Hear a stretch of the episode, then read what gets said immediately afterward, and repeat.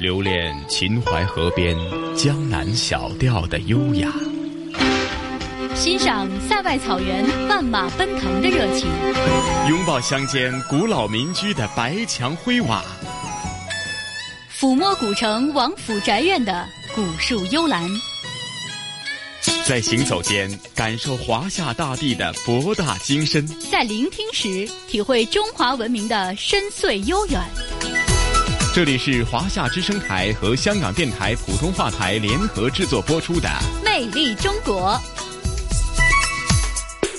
收音机旁以及国际互联网上的所有的海内外的听众朋友们，你们好！欢迎大家又准时收听由中央人民广播电台、华夏之声、香港之声和香港电台普通话台联合为大家制作的《魅力中国》。我是普通话台的节目主持陈曦。大家好，我是中央人民广播电台华夏之声、香港之声的主持人一佳。晨曦你好，易佳你好，一佳这一期的《魅力中国》呢，为听众朋友带来哪方面的一些主题内容呢？嗯，这期《魅力中国》呢，给大家要介绍的呢是厦门的呃一个非常美丽的地方，叫做鼓浪屿。鼓浪屿呢也是被评为到了世界遗产文化名录当中。呃，鼓浪屿呢被称作是海上明珠哈。呃，我们知道呢，厦门就是一个非常美丽的花园城市，而鼓浪屿呢更是花园中的花园，它被称作是厦们的后花园。可以想象鼓浪屿有多么的美丽。给大家介绍一下，它有三大特点。第一呢，就是鼓浪屿呢，它是一个步行岛，呃，就是在鼓浪屿上呢是没有这个呃任何的呃机动车辆的，所以说呢，大家来到鼓浪屿只能是通过你的双脚去丈量这一寸土地。那么第二大特点呢，就是鼓浪屿呢是一座音乐小岛啊。为什么要这么说呢？因为鼓浪屿它的这个钢琴的拥有量呢是世界界上密度最高的一个地区之一了。呃，在鼓浪屿呢，可以说呃走起路来呢就能够。随耳听到哈，到处飘扬过来的这种钢琴的声音。那么第三大特点呢，就是鼓浪屿呢，它也被称作是万国的建筑博览，因为呢，鼓浪屿呢是呃有很多的不同的建筑的风格，比如说西洋啊、东洋啊、南洋啊，有很多的华侨，包括外资的机构在这里驻扎，所以说呢，有很多不同的这种建建筑的风格。呃，总而言之呢，走在鼓浪屿上，真的是有一种身临到这种国际社区的感觉。当中哈，到处呢都是一种呃非常美丽的景色，再有呢就是当地呢给你带来一种非常悠闲的感觉，所以呢大家来到鼓浪屿真的是一种非常惬意的享受。那么之前呢可能大家也比较熟悉一首歌曲啊，叫做《鼓浪屿之波》。那么这首歌曲呢，在今年的这个厦门金砖国际领导人的会议当中呢，也是被呃当做做这个主题曲啊，在这个记者会上啊，在开幕会上啊，我们都可以听到优美的《鼓浪屿之波》。的旋律，所以说听着这样的歌曲，还有看着这种碧海蓝天、呃红花绿树，还有万国建筑博览的一种景象，真的是一种非常美好的享受。听你这么一个描述呢，突然之间我就觉得 我曾经去过鼓浪屿哈。你刚刚描述了三大重点呐，其中第二段的提及的这个钢琴声，我是最有体会的。相反呢，我是觉得哈，呃。呃，我有点遗憾的就是没办法总结你那三点。其中，我去到小岛的时候是傍晚的时候，那悠扬的琴声呢是随着这个无论是海风啊，还是整个呃空气当中弥漫的那种非常悠扬的琴声，的确非常舒服哈。那另外一方面，可能是傍晚去到鼓浪屿，所以就呃没能很清晰的看到这个啊它万国那种建筑的风格。相反，我自己在鼓浪屿的。呃，那短短的一个小时的漫步过程当中，我还有一个体会呢，就是呃，刚刚易驾提到的，就是一种非常悠闲的感觉。因为呢，我看到在呃很多呃小屋呃，可能是家庭式的经营吧，我猜想哈，一一些小型的咖啡屋哈，经过的时候呢，呃，除了有非常悠扬的音乐声以外呢，还有这个淡淡的一种咖啡香。呃，弥漫在空气当中，你会觉得是一个非常，呃，松弛、非常舒适的一种呃感觉。当然了，呃，我相信可能要品味到这个鼓浪屿的这种呃真正的它的独特的魅力的话呢，哎，一家咱们也事不宜迟，马上聆听您的声音导航，听听这一集咱们呃魅力中国的主题内容——鼓浪屿的风情，好吗？嗯。好的，马上跟随我的声音一起出发吧。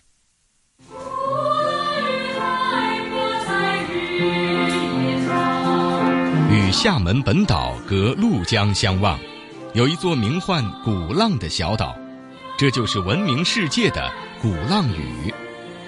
鼓浪屿仿佛是一座没有车马喧嚣的世外桃源，离城市很近，又保持着恰到好处的距离。在这里，时间可以是静止的，也可以是流淌的，可以是属于岛上居民的朴素生活。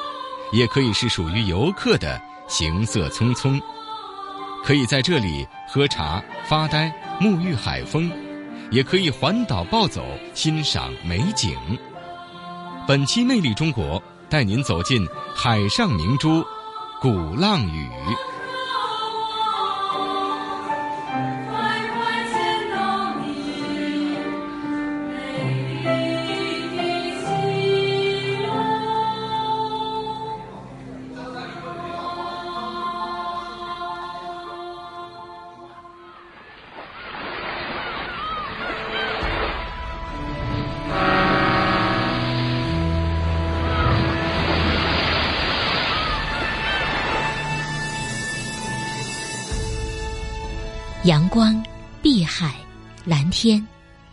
柔而细腻的沙滩，充满异国情调的建筑，被鲜花和藤萝装饰的木窗与砖墙。这里有所有你能想到的浪漫元素，而当你迷失其中，却又被岛上某个庭院深处传来的钢琴声吸引。这里是鼓浪屿，在悠悠的小道上行走。也是一件奢侈的事。碧波环绕的鼓浪屿是个面积不到两平方公里的小岛，与中国东南沿海港口风景城市厦门一衣带水，隔海相望。这里曾有十三个国家的领事馆，五家国际银行，四家跨国石油公司，还曾创下了许多中国之最：钢琴密度最大，最早有女学堂。最早的幼儿园等等，如今的鼓浪屿远离了繁华，只留下僻静的街巷与庭院。呃，每次呢，我们四面八方的客人啊、嘉宾来到厦门的时候，我们都说厦门是一个岛啊，它有分呃本岛和这个陆地两部分。那鼓浪屿呢，它就是真正意义上的一个全岛。只有一点七八平方公里啊，真正的是一个海上仙岛。岛上呢没有任何的机动车辆，上岛呢只能走路。所以我们每一位来到厦门、来到鼓浪屿的宾客们呢，去到鼓浪屿只能用您的双脚去丈量它的美丽啊。所以它是最适合散步的一个地方。鼓浪之名来自于小岛的西南隅海边，有块一人多高的岩石。常年累月受海水侵蚀，中间形成了一个树洞。每逢涨潮时，波涛撞击着岩石，听说会发出如鼓的浪声，人们称它为“鼓浪石”，鼓浪屿因此得名。在一点九八亿年前，鼓浪屿曾经是一片燕山晚期形成的中立花岗岩。千万年来，地壳的运动和风化侵蚀，才让它显露于地表。经过水和沙的冲刷溶蚀，小岛周边便形成了千姿百态的海石崖、海石洞、海石柱。鼓浪石就是这些海蚀地貌的经典之作。从厦门乘船到鼓浪屿，仿佛踏上了一艘绿树掩映着的彩色楼船。迎面就是钢琴码头，它像一座开架的钢琴，与大海浑然一体。码头的设计者希望把“钢琴之岛”的第一印象带给登上小岛的人们。有“钢琴之岛”之称的鼓浪屿钟灵毓秀，具备着滋生音乐才华的天然条件。在古代，民间喜爱的是享有“御前清音雅号”的南曲和雅俗共赏的景歌。十九世纪中叶起，随着基督教的传播，近代西洋音乐开始涌入这座小岛上。与鼓浪屿优雅的自然人文环境相融合，与中国传统的音乐相交流，还造就了鼓浪屿独特的音乐文化传统。特别是上世纪二三十年代，西洋音乐盛行，孕育了举世闻名的音乐人才。比如有“中国第一个声乐女指挥”之称的周淑安，前上海音乐研究所所长林俊清，钢琴演奏家殷承宗，小提琴演奏家许飞尼，以及李佳璐、许飞星、许飞平、陈佐兴等一大批著名音乐家，使岛上人们的音乐素养得到提高。其中，岛上人均钢琴拥有量为全国之冠。成就了“钢琴之岛”的雅称。近年来，鼓浪屿音乐节也成为岛上的一大亮点，充分显示了鼓浪屿音乐之岛的传统品质。鼓浪屿呢，它有三大魅力。第一个呢，刚才啊我有提到的，它是步行岛，岛上没有任何的机动车辆，您上岛呢都得走路，不管是居民也好，我们的呃嘉宾朋友也好，上岛都一样，都得走路。那第二大特色呢，鼓浪屿呢被称为万国建筑博览馆，因为在鸦片战争之后呢，鼓浪屿呢被呃列为公共租界，期间呢先后有十三个国家去到鼓浪屿，在岛上呢啊建。公馆、领事馆、啊教堂等等、学堂等等，在二十世纪初的时候，一些海外的华侨啊也纷纷来到鼓浪屿，在岛上呢置办房产、私家别墅、私家花园。所以，当您去到鼓浪屿的时候，您就会发现鼓浪屿岛上的建筑风格各式各样，啊，很多国家的建筑风格您都可以看得到。万国建筑博览馆就是这么由来的。鼓浪屿的第三大魅力，鼓浪屿呢又被称为琴岛、钢琴之岛、音乐之乡，啊，音乐家的摇篮。那鼓浪屿岛呢，一点七八平方公里，现在人口呢还不足两万人，可是鼓浪屿岛上呢却拥有将近六百架的钢琴。鼓浪屿别具一格的魅力，与它丰富的历史文化有着密切的联系。七八百年前的宋朝末叶。来自福建南部沿海一带的移民入岛拓殖，到了明代，岛上已有半渔半耕的村落。远自明朝天启年间，学者池显芳已有吟诵鼓浪屿的诗篇：“连天荡明薄，小峦接突兀，古树夹寒烟，星波相出没。”绘声绘影地描述了鼓浪屿在海阔天空、烟波浩渺中的风姿。它的开发分为三个时期，第一个时期是一八四零年之前的本土文化沉淀期，第二个时期是一八四零年到一九零二年外来文化传播期，第三个时期是一九零二年到一九四一年外来文化的融合期。那三个发展时期荟萃了大量的文化遗产，鼓浪屿呢也经历了从传统聚落到殖民地风格居留地，再到兼具国际化与本土化的一个国际社区的跨越发展。鼓浪屿古称元沙洲，明代的时候有鼓浪洞天之称。一九零三年到一九四一年。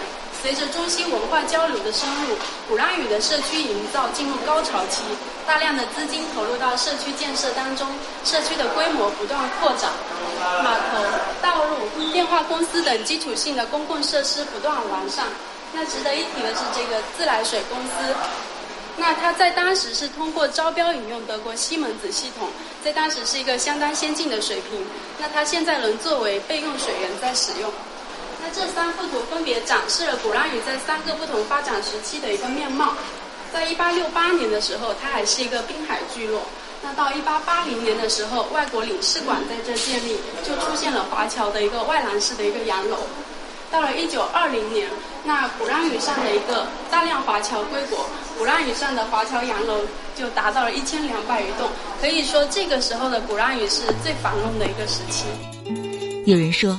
在鼓浪屿没有完全相同的两个建筑，西洋的、南洋的、东洋的，四海之外的异域风情都汇集在这座小岛，并被和谐地安置在绿荫之间。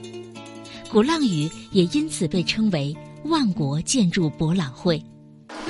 鼓浪屿呢有万国建筑博览的称号，在厦门开埠之前，鼓浪屿上的建筑主要是被称为红砖厝的合院式住宅建筑，那斯洛大厝就是一个典型的代表。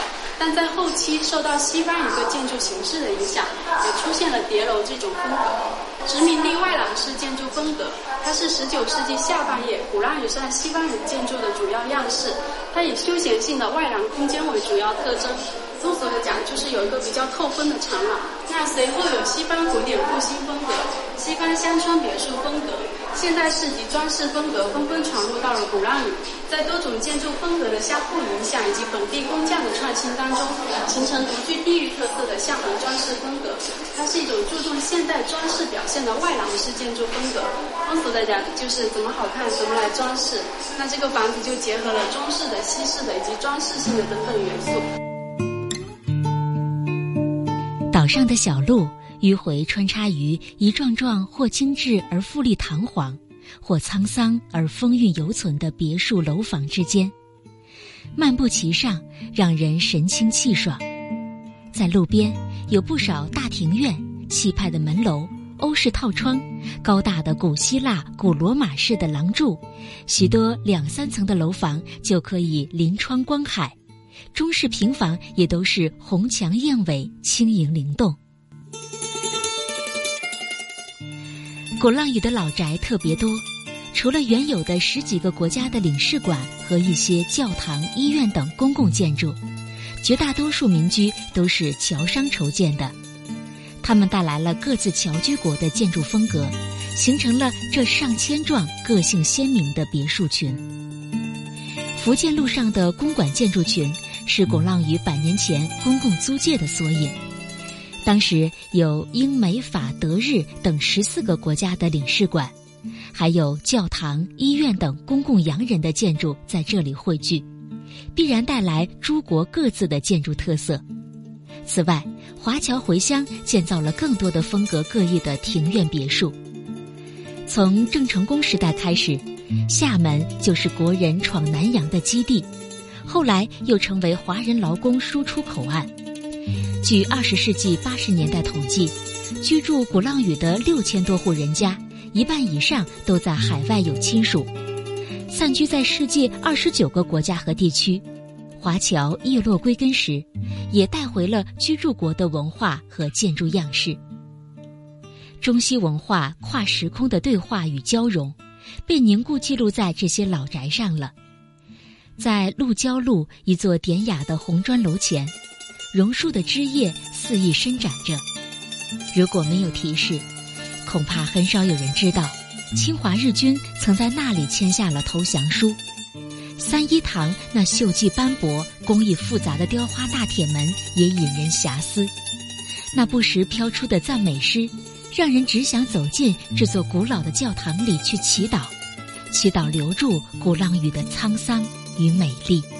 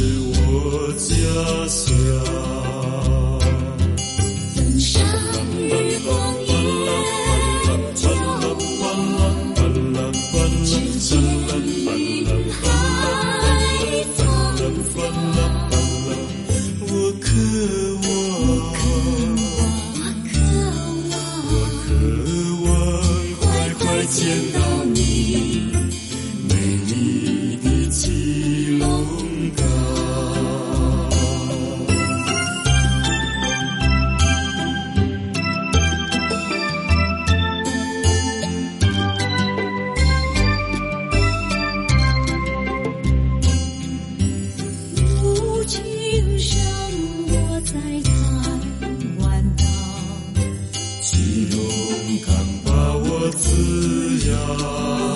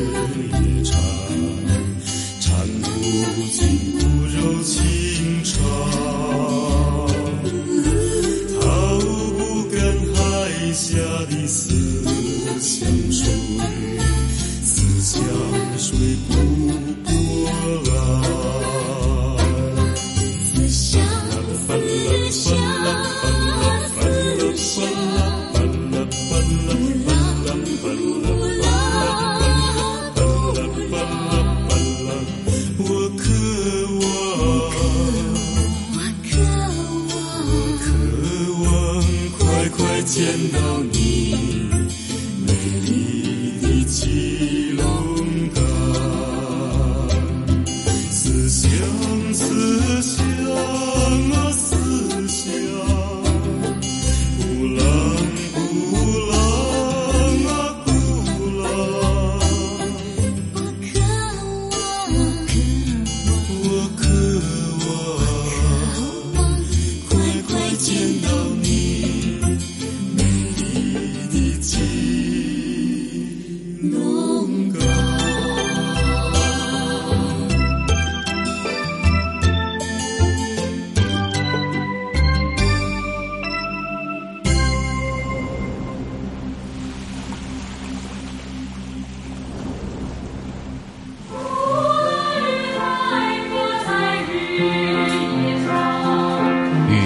本岛隔陆江相望，有一座名唤鼓浪的小岛，这就是闻名世界的鼓浪屿。鼓浪屿仿佛是一座没有车马喧嚣的世外桃源，离城市很近，又保持着恰到好处的距离。在这里，时间可以是静止的，也可以是流淌的，可以是属于岛上居民的朴素生活。也可以是属于游客的行色匆匆，可以在这里喝茶、发呆、沐浴海风，也可以环岛暴走欣赏美景。本期《魅力中国》带您走进海上明珠——鼓浪屿。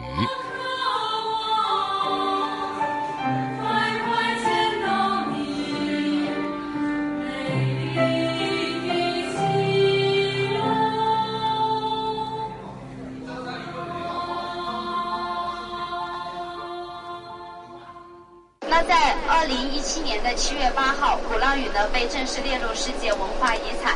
这对于呃我们整个呃厦门人，对于福建人，对于我们啊全中国人来说，都是一个特别大的一个喜讯啊！自从那时候开始呢，整个啊包括我的朋友圈都被刷屏了啊。二零一七年七月八号，在第四十一届世界遗产大会上，中国申遗项目。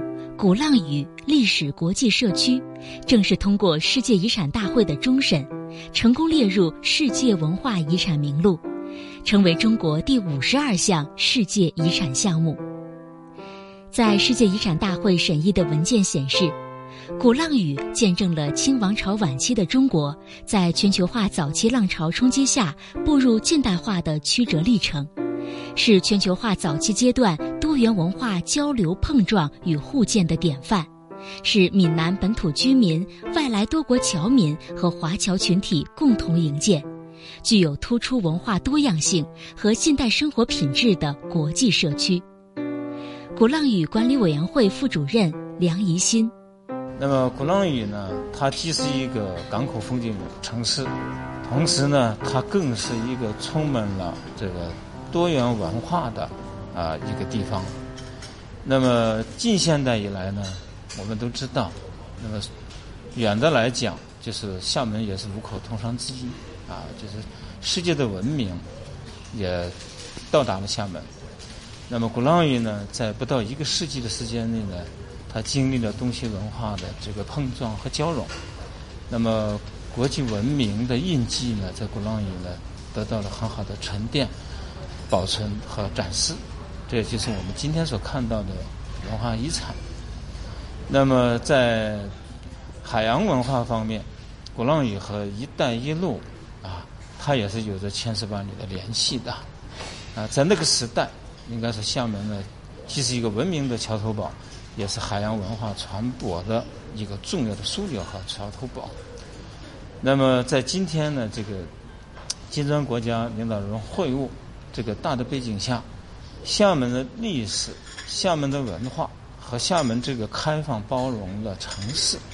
以及我们鼓浪屿现在所展示的优美的这一种地理单元和建成的国际社区，以及呢鼓浪屿呢自身所有的积淀的这一种历史文化和它的持续的延展啊，以及文脉的延续，那么对于呢我们厦门，包括我们其他方面在文化交融、文化传播方面。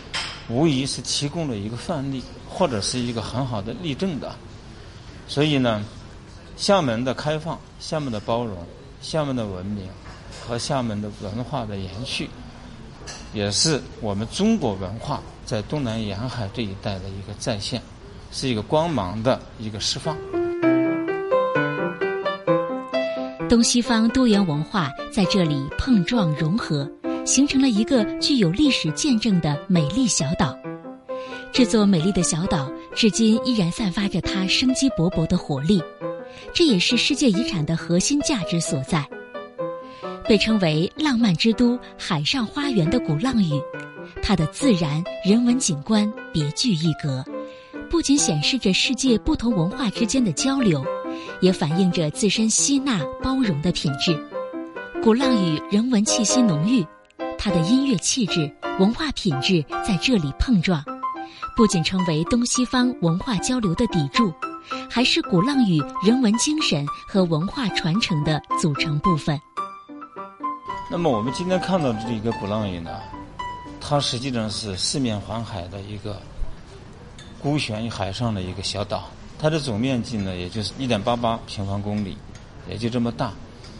那么，在这个一点八八平方公里的地域单元上呢，它实际上呢，重要的要素构成是由两大部分构成的。一个部分的构成就是自然天成的非常优美的这一种自然风光。这种自然风光，它是由于地壳和地质结构的变化，在很多很多年以前所形成的独特的地理单元。那么这一种地理单元，它具有它的独特性。而不具备再生性，更不具备复制性，所以呢，要把这个地理单元要保护好、利用好，充分体现我们地理单元独特的这一种风貌，唯一的办法就是把它保护起来。我想呢，已经点出了题目，就是我们这么多年来秉承的就是两个字：保护。那么，鼓浪屿另外的一个重要的气质或者是特征，就是它独有的人文和文化。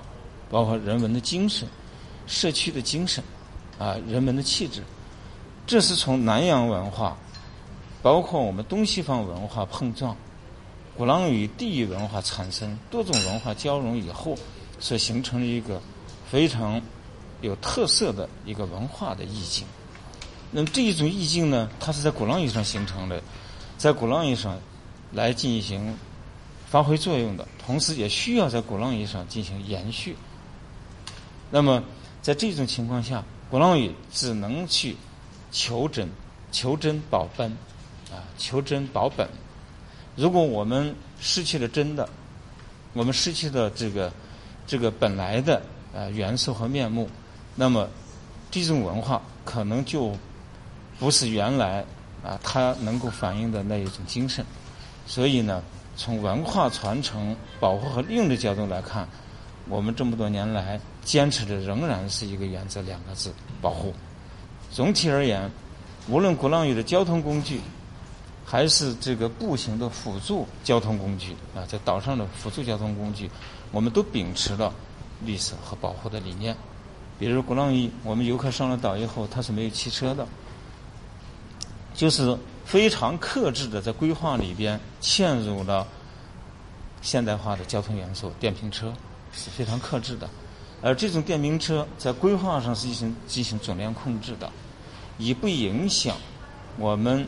环境的通通达性啊，也不影响环境的通达，和人们对鼓浪屿文化自然领略为最低限度来进行提供保障。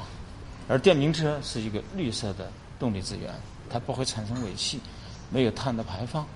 还有大家没有不知道注意没，在鼓浪屿上面也没有自行车，也没有自行车，它不同于一般的就是城市的交通，它不同。那原因就是说。我们应该把更多的空间要留给住在岛上的原住民，让原住民呢每一天起来，他所过的生活仍然是一个世纪前或者是一个世纪以来应有的生活，不因为我们交通的改变、现代化生活方式的引入而影响了他原来的生活习惯，不能因为这些事情来做。啊，另外呢，就是为我们呃上岛来进行。像一些探访啊、旅游啊，包括对鼓浪屿的文化进行一些研究挖掘的一些专家和人才人士，包括我们普通的普通的公民、世界的友人，也为他们提供更多的、更好的意境啊、意境和这个视野的空间，这都是是一种保护的目的。那么，连接鼓浪屿和厦门本岛。或者是连接鼓浪屿和中国和世界的桥梁是什么？就是通过保护来体现的这一种文化之桥、绿色之桥，啊，也就是这个了。我们有的道路就是这个，我们绿色之桥和文化之桥是一个通途，啊，既可以到达厦门本岛，也可以到达中国各地，也能够到达世界各地。这一种通途是非常了不得的，所以大家上鼓浪屿要坐渡轮。哎，它没有海底隧道，也没有桥梁。我们都知道，如果有海底隧道、有桥梁的话，效率、通行的效率会成倍的提高。但是在提高效率的同时，鼓浪屿的自然环境和它应有的历史风貌将不在。所以我们秉持的就是保护。成为世界遗产是实践承诺的开始，保护只有起点没有终点。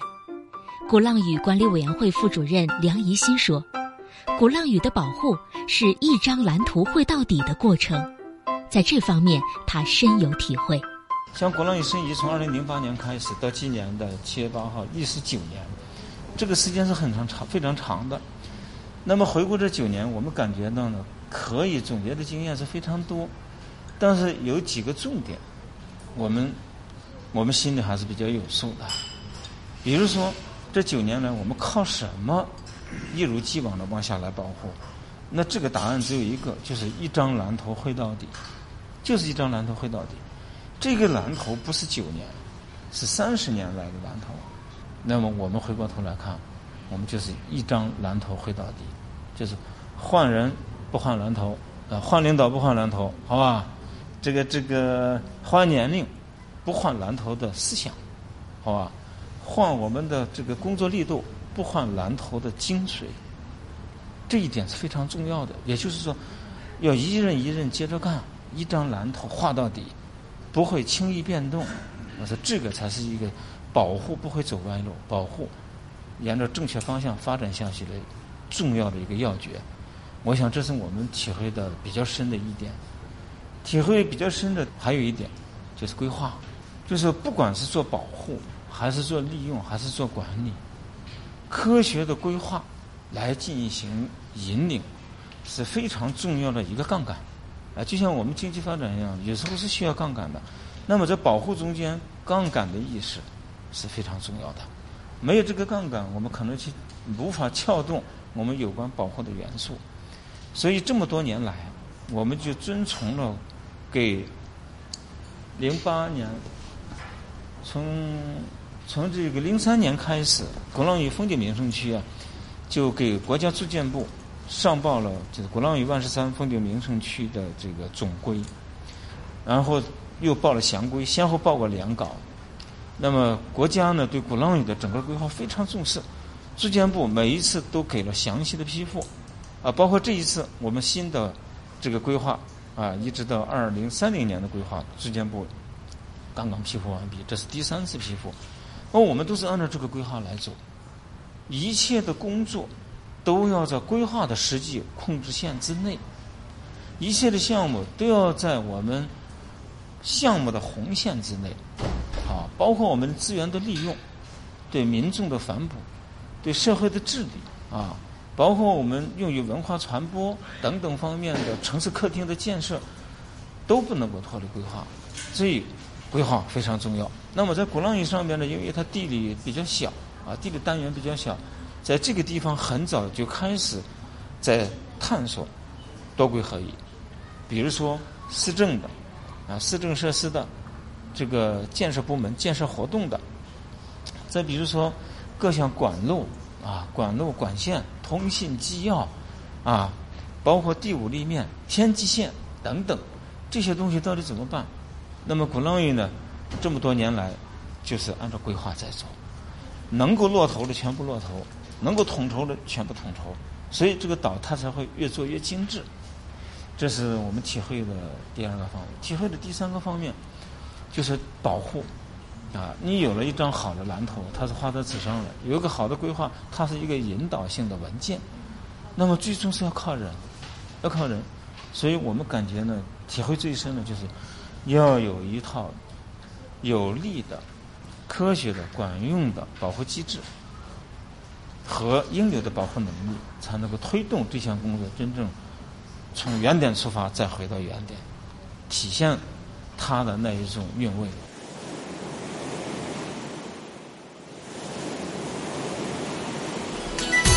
这里是华夏之声台和香港电台普通话台联合制作播出的《魅力中国》。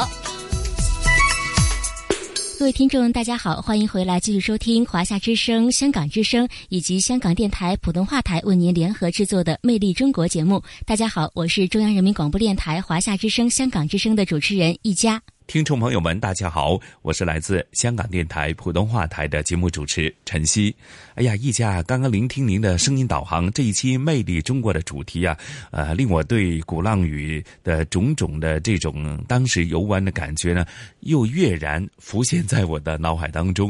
呃，不过呢，在您的声音导航当中，我又比呃若干年前的亲自去到这个鼓浪屿的那种感觉，又多了很多的联想。或许呢，在这个声音的聆听当中，呃，一幅幅的画面浮现出来，我总是觉得的确有些遗憾。当年呢，没有真正的品味到鼓浪屿的独特魅力啊。嗯，呃，确实啊，鼓浪屿呢，现在呢已经是被列入到了世界文化遗产当中哈。说到鼓浪屿的这个申遗啊，其实呢也离不开它的一种。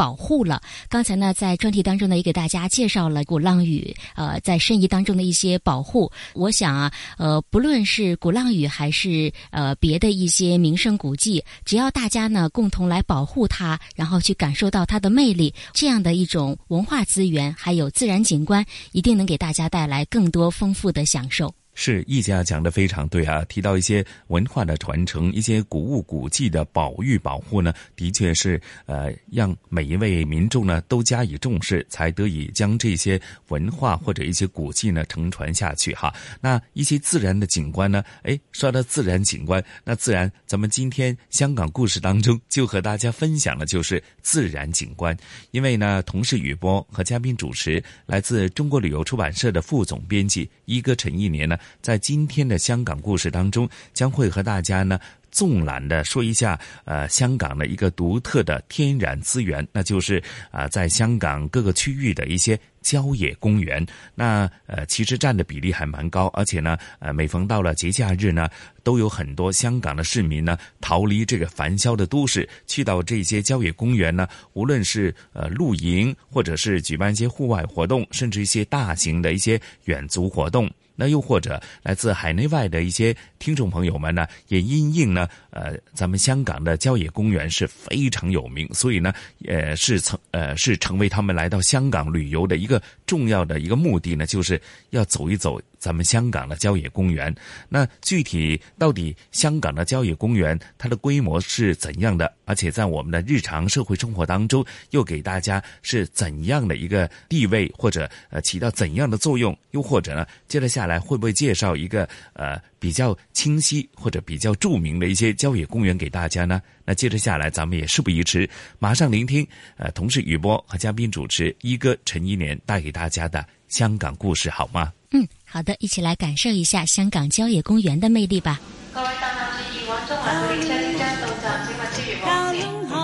传统现代相映成辉，中西文化共冶一炉，东方之珠，动感之都，香港故事。香港故事。欢迎来到香港故事节目时间。节目当中，雨波非常高兴，请来香港中国旅游杂志副总编辑陈一年一哥，你好，你好，大家好。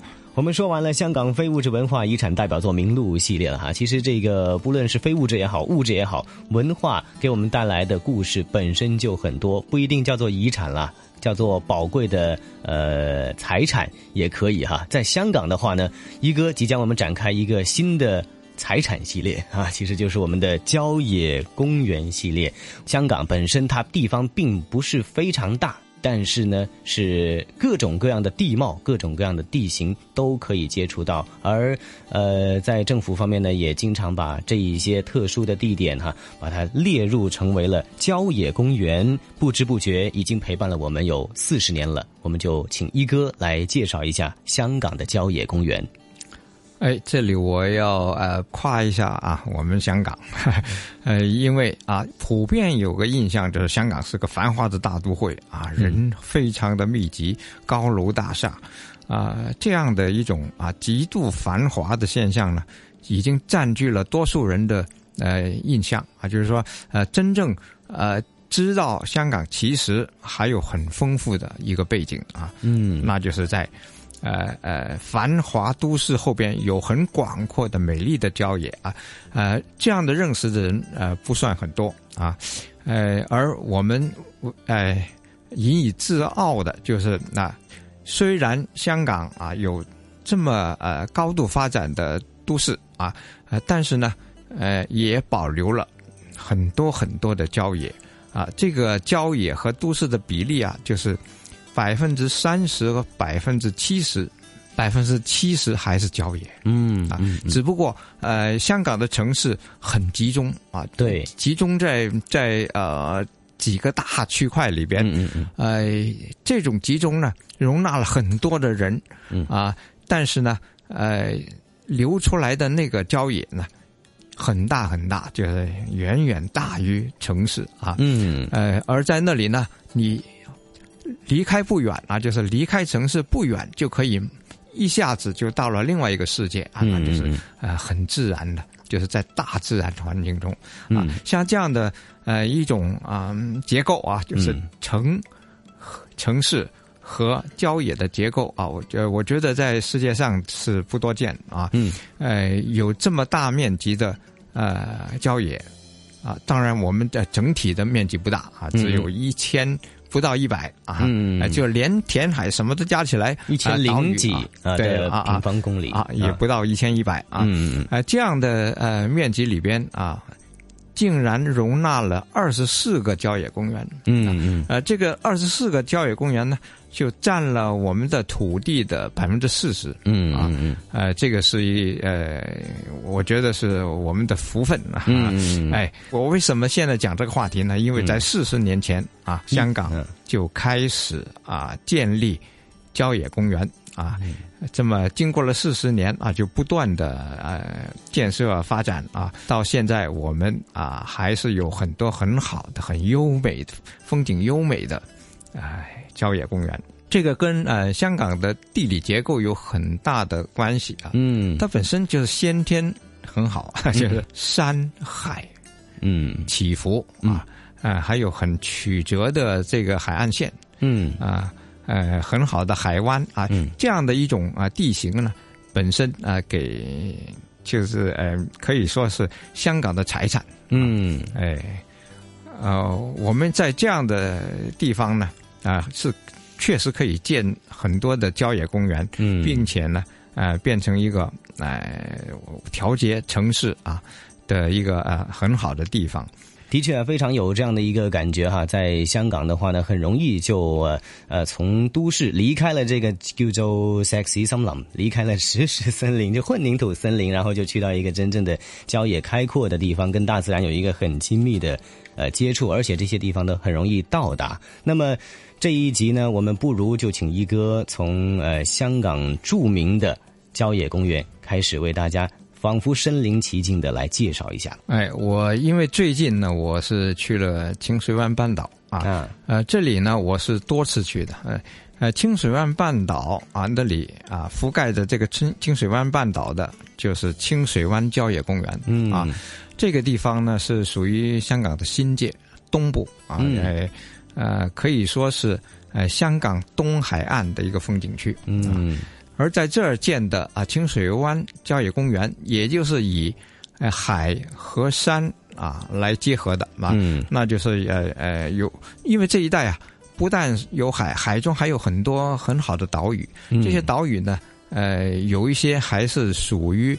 呃，在这个世界地质公园的范围内的，就是说它这礁石啊、啊、海蚀现象啊等等啊，都是很很奇特的。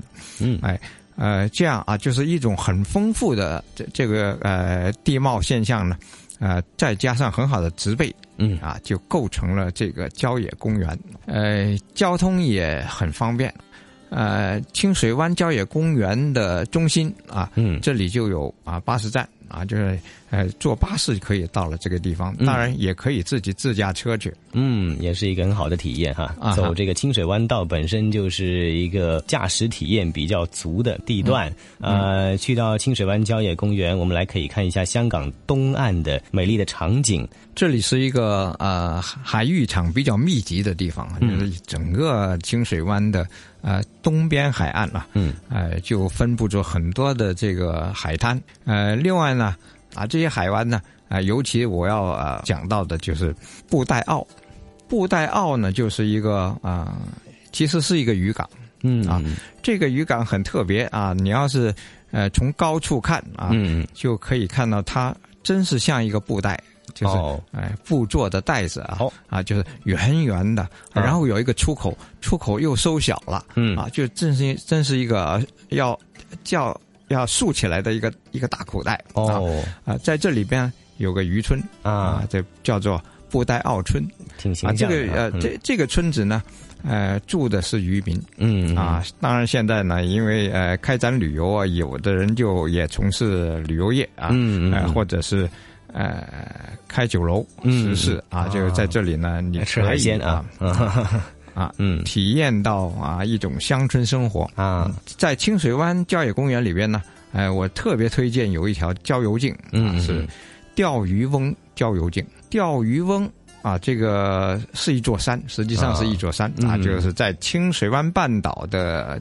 中心位置啊哦啊，在这里啊凸起来的一个山峰，嗯这个山峰很尖啊，就是很尖凸的一个的的山峰啊。嗯呃，当然这条呃钓鱼翁郊游径呢，实际上啊、在难度上只在三级，也就是中等啊。就哦呃如果是把呃难度分成五级的话，它是三级啊。嗯呃，而且呃特别好的就是啊、在这条路上看到很多的风景。嗯啊，这个风景呢，包括了什么呢？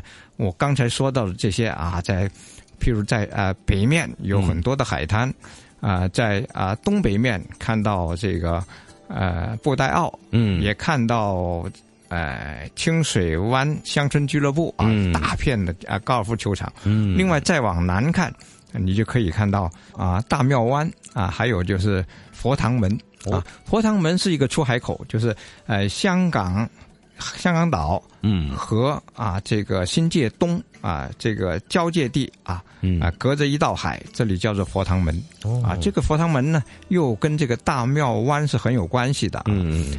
啊，大庙湾畔啊嗯。有一个天后庙。嗯，这个天后庙呢，我以前也讲过啊，叫做佛堂门天天后庙，嗯，也叫大庙。为什么叫大庙呢？因为呃，它的规模很大，嗯，而且是香港最早的一座啊天后庙，哦就是最古老的天后庙，非常有代表性哎啊。啊，在南宋时候已经建立了。嗯，啊，这里呢，呃，离我说所说的这个钓鱼翁郊游径嗯。不远，嗯。哎，所以是所以这里一定要到。嗯。每个的周末，其实大家如果有时间的话，真的可以啊，去多多的探访一下。呃，我们身边的郊野公园，其实有很多很棒的景色，还有很多的活动，比如说天下山可以夏季观日出啦，那么布袋湾也是非常美丽的一个景色啦，还有郊游径可以活动一下身心，有时间也可以去拜访香港古老的天后庙。来看一看香港的古历史特色。呃，在一九七七年开始，至今四十年，香港已经发展了呃多个的郊野公园，值得大家去一一的探访。本集香港故事，谢谢一哥。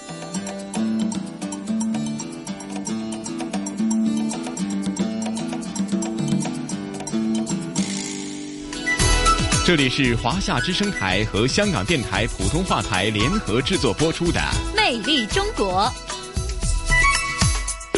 哎呀，一家聆听了咱们的香港故事，会否？假如你接着下来，下一次来到香港，无论是旅游又或者是公干，都要挤出点时间去咱们的郊野公园去逛一逛、走一走，吸收一下大自然的风景以及清新的气息啊！是的，是的，必须要去感受一下我们香港啊这么好的一种自然风光啊。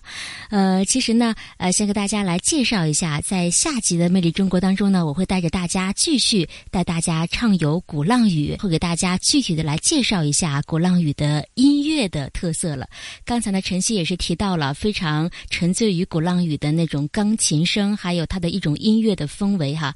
呃，确实啊，鼓浪屿这座音乐小岛的魅力，呃，给大家留下了一种很深的印象。那么在下期节目当中呢，我会带大家具体到鼓浪屿的这个中国唱片博物馆，还有中国钢琴博物馆，去感受一下鼓浪屿的音乐的浓厚的文化气氛。嗯。对了，另外下星期的香港故事呢，那同事雨波和嘉宾主持一哥陈一年呢，也会继续和大家游走在香港不同区域的一些郊野公园，继续和大家徜徉在一种大自然的氛围当中。那具体的情况怎样呢？那一家和晨曦约定大家下星期同样的《魅力中国》的节目时间不见不散。